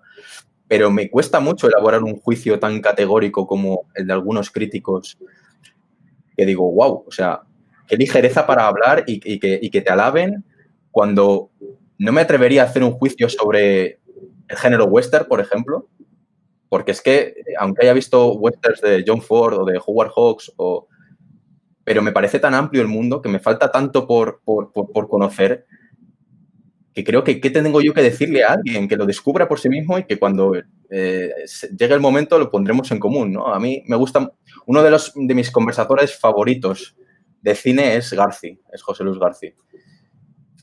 Y, me, hace mucha gracia porque esto también cuenta que se lo dijo Billy Wilder, que le dijo, eh, no sé si me gusta más hacer cine, escribir guiones o hablar de cine. Y dijo Billy Wilder, no, no, hablar de cine, hablar de cine. Eso, es lo que de verdad te gusta. Y, y tiene toda la razón porque García es, aparte de ser uno de los grandes directores de la historia de España, es un gran conversador y un gran artista, porque precisamente por eso, porque me pongo, me pongo a García como, como, como, como, digamos, como límite, ¿no? O sea, para mantener una conversación con alguien de cine tienes que llegar a saber tanto como sabe él. Y a partir de ahí ya hablamos. A partir de ahí ya sí que podemos generar verdadero conocimiento. Por eso yo hablo, claro, desde mi experiencia. Me cuido mucho a la hora de soltar según qué opiniones sobre según qué géneros, porque claro, falta tanto por ver. Soy tan consciente de todas mis, carencias, de todas mis carencias que digo, wow, si quiero decir algo verdaderamente relevante, primero eh, vamos a visionar, vamos a, a ir cogiendo experiencia y a ponerla en común ya generaremos cierto conocimiento. Tienes toda la razón. El problema es que esa no es la actitud habitual, desgraciadamente. O sea, el, problema es que a menudo, eh, ¿sabes? La sensación que tienes muchas veces en los debates o en los programas o es que todo el mundo quiere dejar claro, a veces por un mero complejo de inferioridad, que sabe mucho de eso. Entonces, no es tanto una búsqueda, ¿no? ¿Cuántas veces has oído tú en un debate que alguien diga, sobre eso no voy a opinar porque no sé? O estoy equivocado. O no sé lo suficiente, o me has convencido, tienes razón, ¿no? O, al menos me llevo tu punto de vista y lo voy a revisar, voy a revisar mi opinión respecto de lo que tú me has mostrado, ¿no? Mm. Em, creo que todo eso demuestra un cierto infantilismo también, que es uno de los grandes problemas de nuestra época el que es ese enfurruñamiento porque yo quería tener razón y, no me la dan, ¿no? Eh, entonces, eh, en, cuestiones relativas al mundo del arte, es que fíjate, aunque vieras mil westerns, los habrías visto una vez, pero saber sobre el cine del oeste y la hermenéutica de lo que supone un John Ford o un Sam Peckinpah, ¿sabes? o el, o, el modo en que el western ha renacido desde finales de los 80, ¿no? Con, Bailando con Lobos, y por dónde, por qué derroteros ha ido eso, ¿no? Pues ya eso de suyo es un mundo en sí mismo, ¿no? Si al género western le añades el, el género negro o la ciencia ficción o tal, pues el mundo se va haciendo cada vez más grande y la única manera de medirte con él es desde una radical humildad, porque es que es así, o sea, no, Nadie puede ir presumiendo a día de hoy por ahí de que lo sabe todo de todo. Puedes tener tus opiniones mejor o peor informadas, pero tienes que ser consciente de eso. De que incluso en los temas en los que tú puedes decir que sabes o que eres experto, eh, tienes que estar al día y que tienes que reciclar lo que sabes y revisar y aprender de otros que saben más que tú. A eso me refiero, Y esa actitud es la que desgraciadamente no abunda. Yo cuando veo a determinados artistas o que se creen, eh, pues no sé, el paradigma, explicando sus obras. Pedro Almodóvar hablando de su cine como si estuviera, ¿sabes? si fuera Akira Kurosawa, ¿no? Pues lo siento mucho, a mí cosas de Almodóvar que me parecen estupendas, pero pues no lo considero un gran cinematógrafo no me parece que sea la leche. Sin embargo, para la televisión española, cuando hace una nueva película de Almodóvar, vamos, como alguien tosa, eh, hay una especie de movimiento. No lo entiendo. Porque Garci, a quien tú has citado, aparte de su propio cine, en aquel maravilloso programa que elocuentemente Televisión Española quitó de la parrilla de Qué grande es el cine, generaba un ambiente de no mera erudición. Y mira que la gente que la acompañaba habitualmente, no todos, porque había algunos cantamañanas, pero era gente que al menos sabía mucho de cine y que habían visto, vamos, ciento y la madre de películas, ¿no? Pero su propio acercamiento jamás era el, de que, el del que dice, sobre esta película la última palabra la voy a decir yo. Eso es tan de agradecer, ¿verdad? Tan de agradecer. Que, que un director como Víctor Erice, o un director como José Luis Guerín en España hayan, hayan visto truncadas algunos de sus proyectos por cuestiones, en fin, de las que no hablaré aquí, eh, como diría Gandalf, en Pulso Cerrado, pues, pues es, da también una muestra de la altura o de la bajura de nuestro, de nuestro horizonte aquí en España. Lo cual, obviamente, no es solo una cosa española, es desgraciadamente universal, pero aquí somos especialmente mezquinos a ese respecto. Por lo tanto, no, no creo que podamos quejarnos de que el modo en que se construye el universo o el imaginario estético de cada ser humano tiene que ver o debería tener que ver con una búsqueda desde esta conciencia plena de lo que no sé. Eh, y porque no sé, eh, necesito aprender. Y entonces voy colmatando, ¿no? Poco a poco, o, iré rellenando los, los infinitos huecos que hay en mi formación. Porque, entre otras cosas, en el plan de estudios pues, no se nos ha permitido construir bien. Entonces, hemos leído antes a, a Miguel Delibes que a Homero, cual no está mal. Mejor leer a Miguel Delibes, ¿verdad? Pero si a quien has leído es a Laura Echevarría y todavía no has leído a Dante, pues tienes un problema. Y así con tantas cosas, ¿no? Claro, si luego oímos pontificar desde las tertulias radiofónicas o desde la tele a, gente que habla como si fueran el oráculo de Delfos, pues caray, así no vamos a ningún lado. Y, creo que ese es uno también de los problemas de nuestra época, que es, la superficialidad. Nosotros vivimos en una época eminentemente superficial, en la que cualquier búsqueda del matiz es, es acusada o bien de esnovismo o bien es despreciada porque es un desafío. un desafío que es una potencial amenaza al statu quo que yo pueda ocupar en el cargo que tengo o en la posición social o en mi prestigio, en lo que sea. Entonces, una frase maravillosa es no sé. Sobre eso no sé. Y me voy a callar. Es una frase que, vamos, cuando las pocas veces que la escuchas, a mí me genera una simpatía automática. Porque es tal el cúmulo de cosas que yo personalmente no sé, que no puedo entender que alguien vaya por ahí pensando que es no sé, la enciclopedia británica. Que aunque lo fuera, pues no contendría toda la verdad. dentro de, tocando toda esta eh, corriente de crítica basada en un exceso de opinión y tal vez en una carencia de conocimiento, em, quería preguntarte cuál es o cuál es el principal enemigo del artista. El enemigo del artista es el mismo es la autocomplacencia y la falta de esfuerzo en cualquier ámbito. O sea, el, Mira, Bruce Springsteen no es mi músico favorito, ni muchísimo menos. Hay muchas cosas de él que me encantan y hay otras cosas de él, pues que... pero lo he seguido desde, yo creo que de, el primer disco que escuché de él fue The River desde el 80, pero luego completé hacia atrás lo que había hecho y ya a partir de ahí lo he seguido. Pues me encanta Nebraska. Es un disco con maquetas. A mí también me encanta, es de mis discos favoritos. ¿Verdad? O, The Ghost of Tom Joad. Sí. O, sea, y luego pues hizo los discos así más comerciales a partir de Born in the USA y los años 80 hizo algunas cosas comerciales que no eran malas, pero eran comerciales. Y luego el tío se suelta el, el, este que ha hecho. Sí, Letter to You. Letter to You y el anterior, el de South Star. Sí. Eso, eso es sinceridad. Eso es que luego te gusta más o menos, pero a él le da igual. está, está arrancado de él. O sea, él ha arrancado esa música de su alma, de su dolor, hace un par de años leí su autobiografía, ¿no? Sí. Es maravilloso. Sí, tremenda. Entonces, toda esta falta de exhibicionismo, el, problema del artista actual creo que es una, una angustia por, encontrar sentido a su propio arte, lo cual descarta a mucha gente que dice serlo y no lo es. Yo me refiero al artista que lo es de verdad.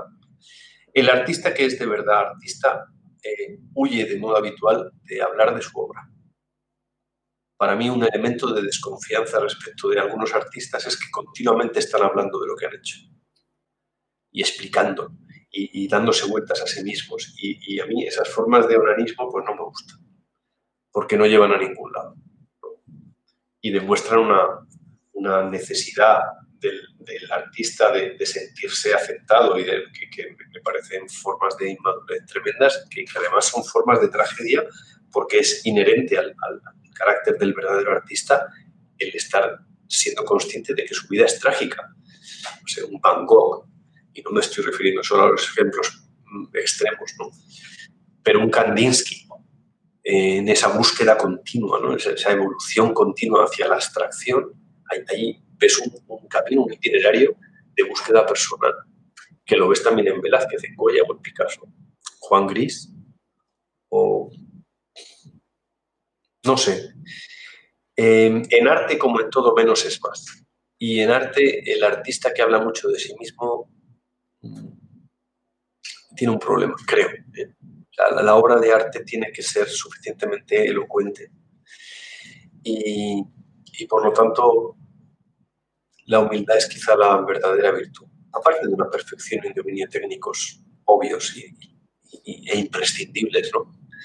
Para, pero hay algo en la, en la, verdadera obra de arte, hay algo de pasión que procede de una, de una ambición de entregar, de entregar, no de entregarte siquiera, fíjate, sino de entregar, de sacar de ti lo que hay dentro. Cuando Tolkien publicó El Señor de los Anillos en una carta, escribió, este libro está escrito con la sangre de mi vida. Eh, dice, con ella he expuesto mi corazón a los disparos. Eh, o sea, Tolkien era muy consciente de, lo que iba a suponer entre mucha gente que lo rodeaba en Oxford la publicación y no te digo nada el éxito, que es el pecado que no se perdona a nadie, ¿no? que tengas éxito. Pero, pero es que era verdad.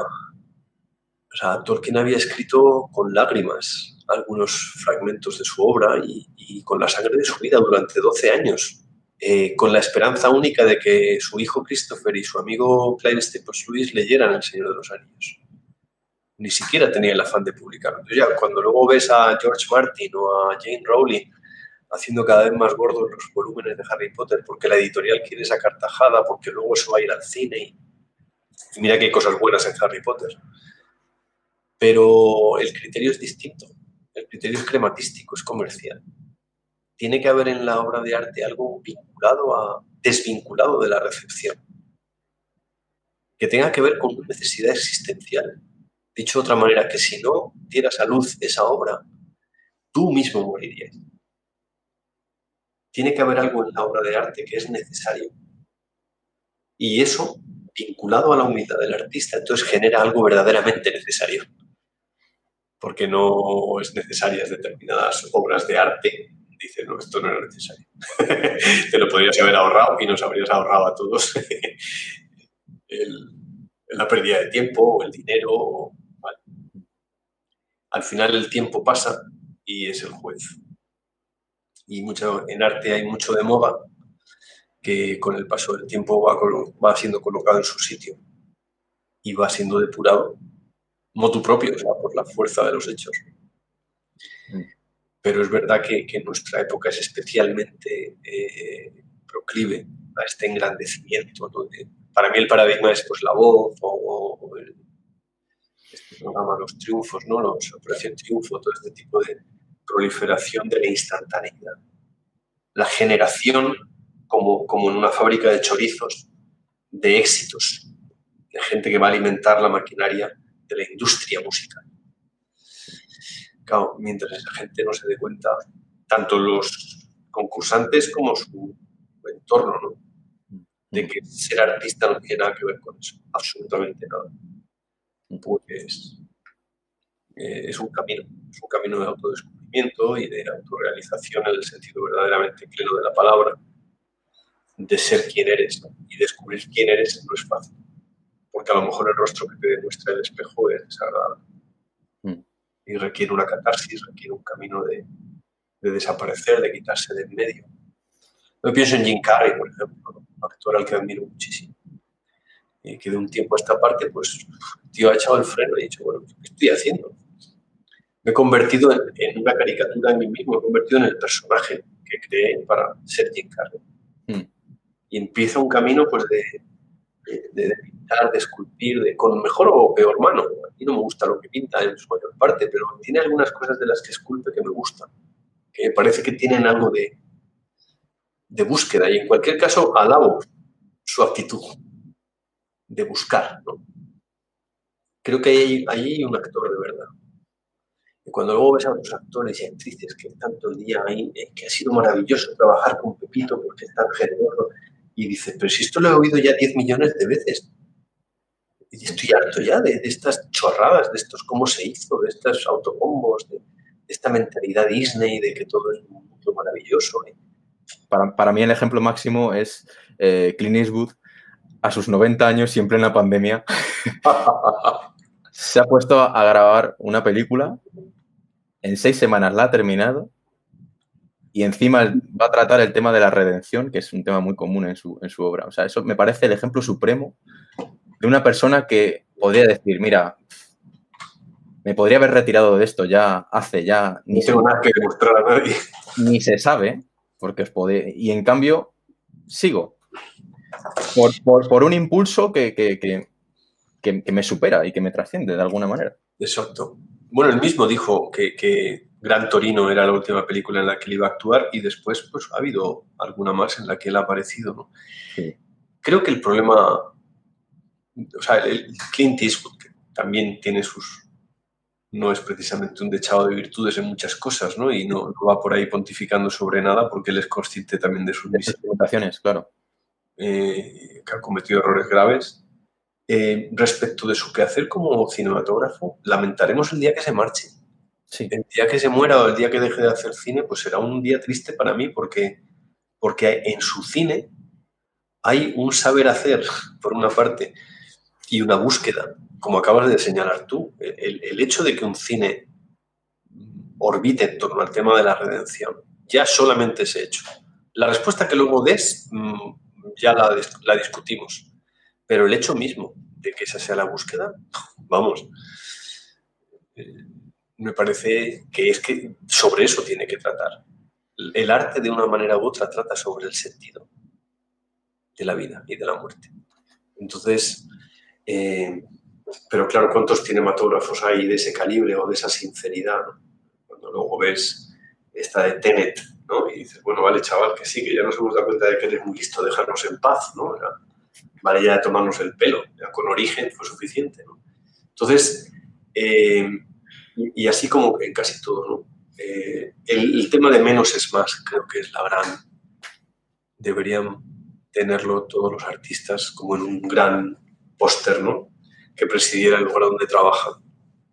Porque ahí está, en el silencio es donde está la respuesta y en no darse. Yo recuerdo en un, no me acuerdo el año, pero fui a un concierto de Marillion a, Barcelona y al, acabar el concierto, como suelen hacer siempre, pues ellos cinco salen y charlan con los fans que estábamos ahí. Y yo estuve hablando un rato con Steve Howard, con el cantante, y fue una de las mejores conversaciones que he tenido en mi vida sobre arte, porque él me contaba que uno de los grandes, con una sencillez y una sinceridad enorme, que él tomó conciencia de que no podía, de, la tentación de dejarse llevar por eh, el éxito. Decía, yo sé que en un concierto yo me tiro al público y el público me va a coger y me voy a sentir como, como un dios. Pero el día que haga eso, ese día he entregado, he vendido mi alma al diablo, me venía a decir. Y creo que tiene, tiene mucho que ver con eso, ¿no? Es una cuestión de actitud al final, si tú quieres vender 8 millones de discos, pues te tienes que prostituir. Eh, Marillion, por, poner, por seguir con el ejemplo, pues hace años ya, en el 99, dijeron, los discos que hagamos nos los pagáis los fans, si queréis. Vamos a hacer un nuevo disco. Va a costar tanto. Por lo tanto, tu ejemplar, tu copia, valdría lo que fuera, 15 euros, 12 euros, 18 euros. ¿Estás dispuesto a pagármelo? Sí, me fío de ti. Perfecto, ya está. Hemos vendido 16.427 ejemplares. Fenomenal. Y ahora nos vamos de gira para compartir nuestra música con vosotros en directo. Pues ya está. ¿Tú qué quieres ser? ¿Un superventas o, o ser sincero con la música que haces? Y despegarte de la super multinacional que te está sangrando eh, obligándote a sacar disco tras disco, como le pasó a Oldfield, hasta que rompió con Virgin. Claro, es que es un problema de sinceridad como artista, ¿no? Entonces, el día que compras tu libertad, eres libre, literalmente, para buscar la belleza y mostrarla a aquel que quiera acercarse. No para imponerla, no para ¿eh? automostrarte como el único referente, sino simplemente. Y para, terminar, quisiera tomar como referencia una línea de diálogo que tienen eh, Gandalf y Frodo, cuando Gandalf le dice a Frodo, eh, lo, único que podemos, eh, o lo único sobre lo que podemos tener capacidad de decisión básicamente es, decidir qué hacer con el tiempo que se nos ha dado. ¿no? sé si lo he dicho en su literalidad, me parece que no, pero, básicamente el mensaje era ese. Y yo quisiera preguntarle, ¿qué es lo más inteligente que podemos hacer con el tiempo que se nos ha dado? Uf, no tengo la respuesta a esa pregunta, porque es una pregunta personal. Esa sí que es una pregunta a la que cada uno tiene que dar. La respuesta de Gandalf a esa pregunta no es la misma que la respuesta de Frodo. Y la respuesta a cada uno de los miembros de la comunidad del anillo no es la misma. De hecho, eh, Sam hace cosas mal. Y por su culpa, en parte, aunque no sea consciente, evita o no hace posible la redención de Gollum. Ese es un ejemplo, ¿no? Entonces, la pregunta individual sobre qué podemos hacer con el tiempo que nos ha sido dado, yo creo que lo primero que tenemos que hacer es formularnos la pregunta con una sinceridad radical que afronte el, miedo a la respuesta. El otro día una amiga mía, a la que quiero un montón, puso en Facebook una foto de la cabaña de Henry David Thoreau en los bosques de Concord. Y yo le puse un comentario a mi amiga, le puse, hace falta ser muy valiente para hacer lo que él hizo. O sea, retirarse del mundo y marcharse dos años, dos meses y dos días a vivir en los bosques, ¿no? Que nos puede parecer una cosa preciosa, o oh, el trascendentalismo norteamericano, qué maravilla irse allí a una cabaña, qué bucólico, qué tal. No. Cambiar de vida, eh, es decir, convertirse, requiere una valentía, una valentía y una audacia que, ¿por qué? Porque son respuesta a una sinceridad y por tanto requerirían un, esfuerzo de, introspección en busca de respuestas a las que dar luego. Eh, como ese libro Hacia Rutas Salvajes, ¿no? del que luego Sean Penn dirigió una película. Al final, esa tragedia de ese chaval no es solo cómo termina la historia, la tragedia está en la propia búsqueda del sentido de la vida. la insatisfacción de aquel chiquillo con lo que tenía, mm. probablemente con la sensación muy temprana de tenerlo todo, de ni siquiera hacerse preguntas. Entonces, la pregunta radical sobre cuál es nuestro sentido, cuál es nuestro camino, es un camino, es, una respuesta individual que requiere eh, lo que decía antes, un ámbito de silencio, para que la respuesta que surja de esa pregunta sea donde nos lleva, sea cual sea el lugar al que nos lleve, eh, pueda ser afrontada sin dejarlo para mañana, sin postergarlo, sin vivir como si esa respuesta no hubiera sido. En el momento en que en el horizonte aparece una respuesta posible. Y esa es una pregunta que cada uno tiene que darse. Yo siento que como síntoma, la insatisfacción habitual en una vida es señal clara de que las cosas no van bien. En cualquier ámbito, ¿eh? una insatisfacción espiritual, lato sensu, una insatisfacción porque uno no sonríe de manera habitual, porque siempre está enfadado, hay algo que falla. Y por lo tanto hay que... Y a lo mejor la respuesta no es ir al psicólogo, ¿eh? a lo mejor la respuesta es mucho más sencilla. Y tiene que ver con un replanteamiento de la propia existencia en un existencialismo positivo. A mí me parece, no sé, recomendable leer el, hombre en busca de sentido de Víctor Frankl o leer Las etapas de la vida de, Guardini, de Romano Guardini, para entender cuál es nuestro punto, de, dónde estamos, y tomar, tomar una conciencia clara de la fugacidad de la vida de que solo una vida vivida para el servicio de los demás tiene sentido y vale la pena. eh, no perder el tiempo juzgando la vida de otros, ser exigente con tu propia vida, pero tomándote las cosas con sentido del humor, reírte sobre todo de ti mismo, darte cuenta de la cantidad de cosas que no sabes y dar gracias por ello, porque eso te permitirá crecer. Y en la medida en que esas cosas se consoliden como parte de tu personalidad, en esa misma medida la pregunta sobre el sentido ya ha empezado a ser respondida. ya has empezado a darle sentido a, a qué hacer con los años que te han sido dados, muchos o pocos. Y entonces empiezas a poder vivir el presente sin angustia, sin nervios, sin ansiedad, sin estrés, sino con una especie de, serenidad habitual sobre la cual puedes construir cosas muy pequeñas, eh, lo que tengas que hacer cada día. Yo no me, no me veo a mí mismo haciendo grandes cambios en el mundo. Pues me contentaré con ser un buen padre, un buen marido, un buen amigo, un buen profesor, con escribir sin falta de ortografía los libros que publique y con disfrutar de este rato contigo, de, aquel rato con el otro, de aquella excursión que tenemos que hacer, de, cuidar estos últimos años de mi madre, de, ¿sabes?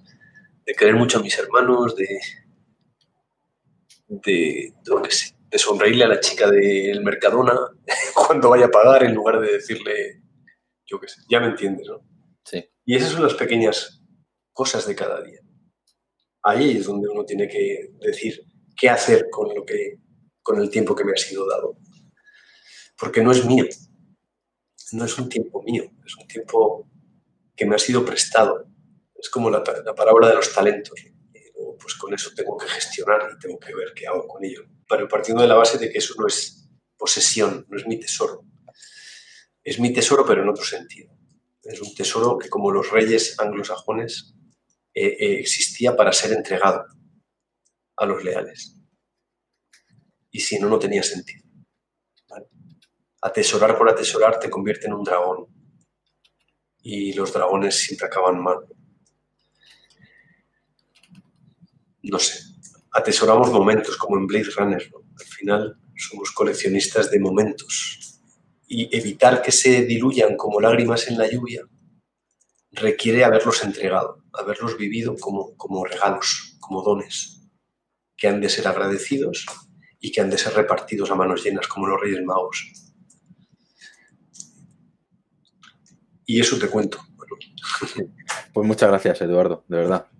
Por tu tiempo y por, prestarte a esta primera entrevista de un proyecto que espero que tenga bastante recorrido, que eh, espero contar con más gente como, como tú para que esto sea una especie de comunidad que vaya creciendo y que entre todos pongamos en común puntos de vista, conocimientos sobre cultura, sobre eh, política, filosofía, y que esto sea un espacio de divulgación, si es que tal palabra merece este intento que voy a hacer.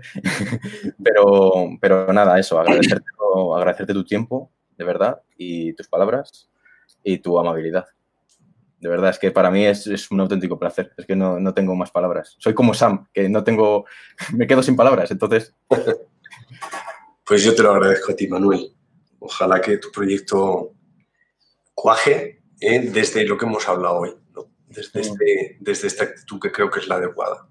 Desde ir ¿eh?